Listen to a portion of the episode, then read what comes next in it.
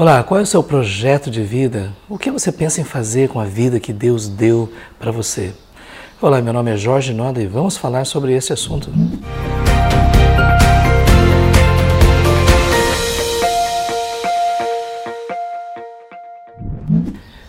Muitas vezes nós perguntamos, né, o que nós devemos fazer? E às vezes nós somos levados pela correria do dia a dia, nós temos tantos problemas para resolver, tantas questões que surgem em nosso caminho, e às vezes nós nos sentimos empurrados pela vida sem a clareza sobre o que nós realmente devemos viver. O que Deus quer que nós façamos? Qual é o nosso projeto de vida? Porque eu não creio que Deus quer que nós simplesmente vivamos a vida e vamos vendo o que vai acontecer. Inclusive na música popular existe essa expressão deixa a vida me levar. E quantas pessoas hoje em dia dizem eu não tenho nenhuma preocupação em, em planejar, definir objetivos, saber aquilo que vou fazer daqui a um ano, daqui a cinco anos. Simplesmente vamos ver o que a vida nos reserva. Eu não creio que Deus quer que nós simplesmente vivamos a nossa vida eh, de uma forma eh, descuidada ou desleixada, dizendo vamos ver o que, que a vida nos reserva, vamos ver como é que as coisas acontecem.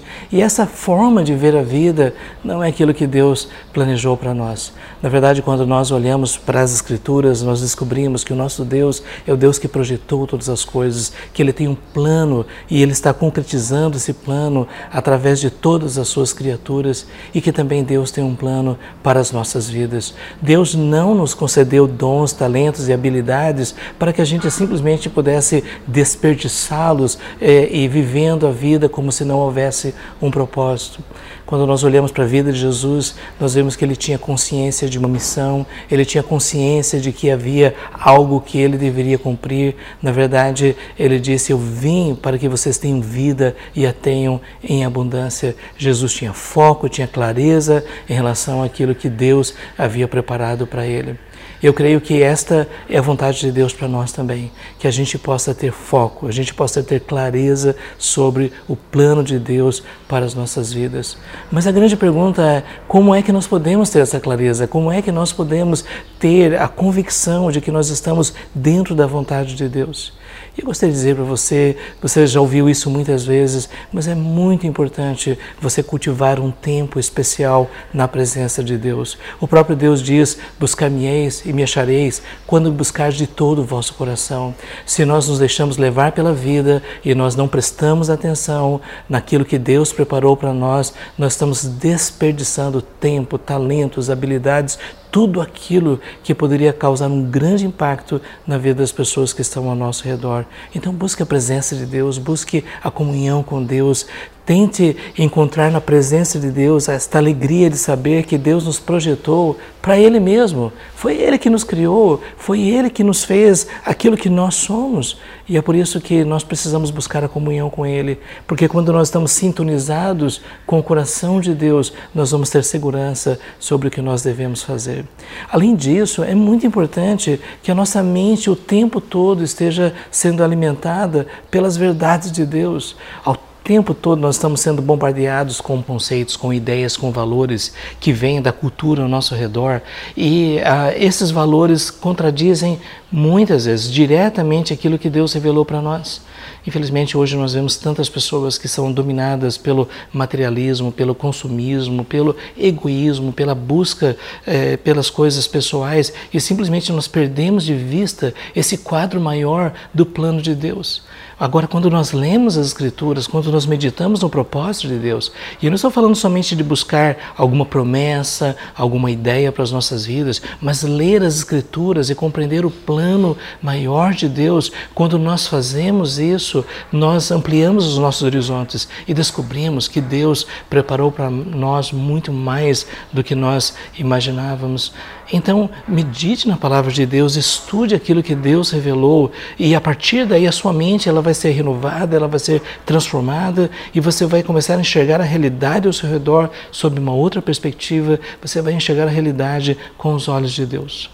Além disso, é muito importante, se nós desejarmos realmente compreender o propósito de Deus para as nossas vidas, de nós olharmos para dentro de nós e vermos quem nós somos. Porque, na verdade, a, a, Bíblia diz que foi Deus que nos forjou, foi Deus que nos criou, foi Ele que formou a nossa personalidade, a, os nossos talentos, as nossas habilidades. E às vezes nós pensamos em fazer tantas coisas, mas sabe, é tão importante nós compreendermos não é, que o propósito de Deus é que nós estejamos alinhados com aquilo que nós somos, aquilo que Deus nos fez ser. E por isso que o próprio apóstolo Paulo, em Romanos capítulo 12, disse: Ninguém pense de si mesmo além do que convém, mas segundo a medida da fé que Deus repartiu a cada um. Isso significa que nós devemos olhar para nós com honestidade e ver o que Deus nos deu, sabe, em termos de talentos, de habilidades e especialmente de dons espirituais. E quando a gente procura fazer essa leitura de quem nós somos, nós descobrimos como Deus é, nos ama e como Ele quer nos usar, não com as características de outras pessoas. Às vezes nós ficamos tão confusos porque nós olhamos para outros que têm um ministério, um projeto de vida tão impressionante e simplesmente nós perdemos de vista aquilo que Deus planejou para nós. E é por isso que é, é importante você separar no tempo, sabe? Em algum lugar, se sente, ore e diga: Senhor, quem eu sou na tua presença? O que o Senhor quer fazer na minha vida e através da minha vida? Quais são essas habilidades que o Senhor me deu que realmente vai impactar a vida das pessoas, que vai transformar a realidade? O que o Senhor quer fazer através de mim? E quando você faz esse tipo de autoanálise, às vezes as coisas ficam muito mais claras do que você tinha imaginado, porque a partir daí você não vai querer ser o que as outras pessoas querem que você seja, você vai ser aquilo que Deus planejou que você fosse. E quando você tem essa convicção, você se encaixa dentro do propósito de Deus e você tem a alegria de cumprir o propósito de Deus. Mas, além disso, também, se você deseja estar é, focado naquilo que Deus planejou para a sua vida, é muito importante que você ouça as pessoas mais próximas, as pessoas que amam você, as pessoas que se importam com você, pessoas que conhecem a Deus, que amam a Deus. A Bíblia diz que na multidão dos conselheiros há sabedoria. Converse com aquelas pessoas que realmente conhecem você e ouça o que elas têm a dizer. Às vezes nós achamos que Deus tem um plano para a nossa vida, nós concebemos um projeto, mas sabe, às vezes vezes Deus mostra para as pessoas que são mais próximas de nós aquilo que Ele quer fazer. É muito importante ouvir aquilo que as pessoas que nos amam têm a dizer. E às vezes eles dizem coisas que eh, nós nunca imaginávamos, nós nunca pensávamos. Isso me faz lembrar não é, que ainda quando eu fazia o seminário teológico, uma missionária alemã ah, que estava trabalhando aqui no Brasil, ela me disse, eh, Jorge, você tem o dom de ensino. E naquela época, no segundo ano do seminário, isso não era claro para mim. Mas depois de tudo, as coisas se confirmaram e já faz mais de 30 anos que eu tenho me dedicado à parte do ensino teológico, tenho me dedicado ao preparo de pastores, missionários, missionárias, e essa tem sido a realização da minha vida. Esse tem sido, o, eu creio, o legado que Deus tem me permitido deixar eh, na vida de outras pessoas. Então ouça, ouça os conselheiros, ouça aqueles que realmente têm comunhão com Deus e que podem dar para você bons conselhos.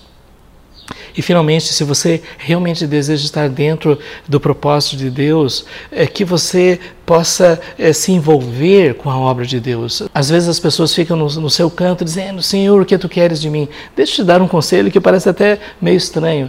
Vá para a luta, vá a, a, participar de atividades missionárias, se envolva com os ministérios da igreja, sabe? Procure fazer aquilo que uh, as pessoas estão, estão fazendo. E quando você estiver envolvido com diversos tipos de ministérios, vai haver um momento em que você vai sentir, você vai perceber aquilo que Deus quer fazer através de você. Sabe, você vai perceber que a bênção de Deus, ela realmente está fluindo através da sua vida e que pessoas estão sendo impactadas. Sabe, então se exponha aos diversos ministérios, se exponha a diversas atividades, até que haja algum tipo de conexão, de sintonia que você diga assim: não, não é isso que Deus quer para mim. Sabe, quando nós pensamos nessa perspectiva de que Deus tem um plano para as nossas vidas, nós descobrimos, é? na verdade, que o plano de Deus é perfeito, que a vontade de Deus é boa, perfeita e agradável. Por isso eu queria dizer para você, não desperdice a sua vida, que você possa fazer o máximo daquilo que Deus deu para você, para que no final de tudo você possa dizer, como o apóstolo Paulo, eu combati o bom combate, completei a carreira e guardei a fé.